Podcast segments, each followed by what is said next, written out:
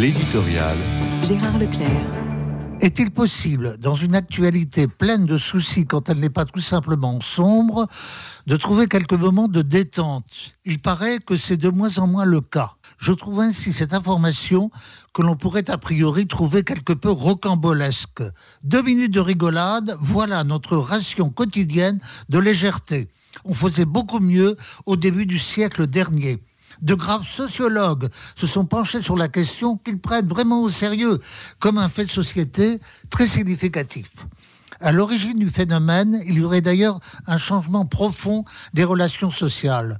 Nous nous trouvons désormais dans un univers fissuré où les conversations face à face se raréfient. Ce n'est plus la civilisation du bistrot, il semble me souvenir qu'un auteur aussi peu désinvolte qu'Auguste Comte expliquait qu'il y avait une supériorité du prolétariat à fréquenter les cafés, car c'étaient les lieux privilégiés des échanges fraternels. Certes, on a suffisamment dévalorisé ce qu'on appelle les propos de comptoir, mais on devrait y faire attention. Est-il vrai aussi que la peur et la frustration sont désormais notre pain quotidien, renforcés par l'habitude des écrans qui, entre parenthèses, nous privent du face-à-face direct?